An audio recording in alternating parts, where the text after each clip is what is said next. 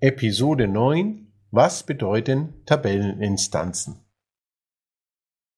Hallo zusammen, heute geht es um das Thema Tabelleninstanzen in FileMaker. In FileMaker dreht sich seit der Version 7, 7 eigentlich alles um diese sogenannten Tabelleninstanzen. Was sind diese Tabelleninstanzen eigentlich? Eine Tabelleninstanz wird angelegt, wenn ich eine Tabelle anlege. Eine erste Instanz wird von FileMaker automatisch in Datenbank verwalten unter dem Reiter Beziehungen angelegt. Sie werden in FileMaker so gut wie nie auf die Tabelle direkt zugreifen. Das geht nicht, das wird immer über die Tabelleninstanz auf die Tabelle zugegriffen. Eine Tabelle kann mehr als eine Instanz haben, eine Tabelle kann in irgendeiner Datei ihrer Lösung liegen und in anderen Dateien durch eine Tabelleninstanz dargestellt werden. Und in dem Moment, wo eine Tabelleninstanz in einer Datei angelegt ist, kann ich mit der Tabelle dort arbeiten, als wäre sie dort vorhanden. Wenn ich ein Layout anlege, wenn ich ein Skript schreibe, wenn ich eine Werteliste mache, es sei denn, sie ist hardcodiert, aber darauf möchte ich jetzt nicht weiter eingehen, wenn es ja also eine Werteliste aus Feldwerten zusammensetzt. Egal, was ich in FileMaker mache, ich brauche immer den Kontext in Bezug auf was führe ich das denn gerade durch oder das Layout, wo sitzt es denn drauf, auf welcher Tabelle.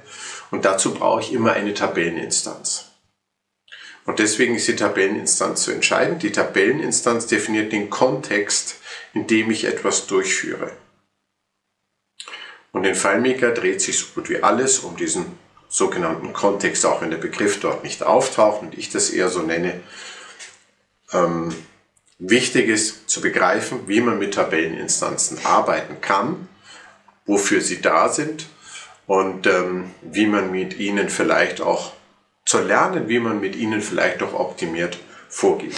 Wenn ich also ein Layout anlege, brauche ich dafür eine, eine Tabelleninstanz.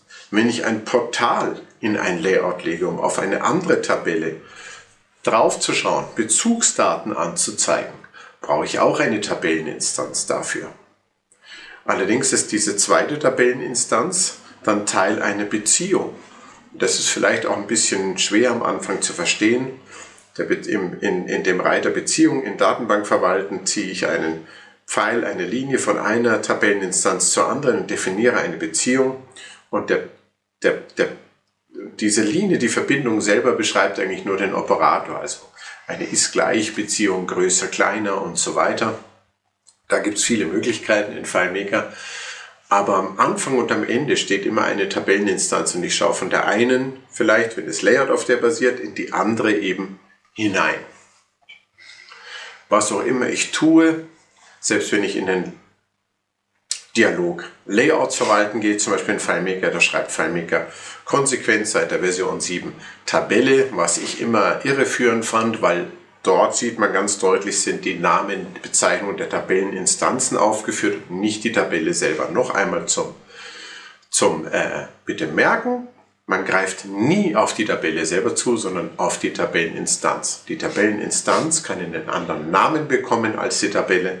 Ich kann so viele Tabelleninstanzen anlegen zu einer Tabelle wie auch immer ich möchte. Und ich kann, wenn ich drei Dateien habe, die durch Dateireferenzen miteinander verbunden sind, in einer Datei eine Tabelle anlegen und in den anderen Dateien diese Tabelle durch eine Tabelleninstanz so benutzen, als wäre sie in dieser Datei vorhanden. Das Thema Tabelleninstanz und was man damit alles machen kann, ist in einer einzigen Session nicht ausreichend zu erklären. Das wäre eigentlich Thema für Stunden oder ich würde auch sagen für Tage und Workshops und Schulungen. Mir ging es jetzt heute darum zu sagen, bitte darauf achten, die Tabelleninstanz und was ich damit, was ich damit tue und wie ich mit ihnen in Beziehungen arbeite, ist das entscheidende, aus meiner Sicht entscheidende zentrale Element, das ich in FileMaker verstehen muss. Und da sollte man sich Zeit nehmen, ein bisschen rumzuspielen und auszuprobieren und ein, am Anfang vielleicht erstmal auch ein Gefühl dafür zu kriegen, bevor man dann äh, die ersten weiteren Schritte geht. Ich wünsche euch viel Spaß dabei. Bis zum nächsten Mal, wenn es wieder heißt 5 Minuten FileMaker.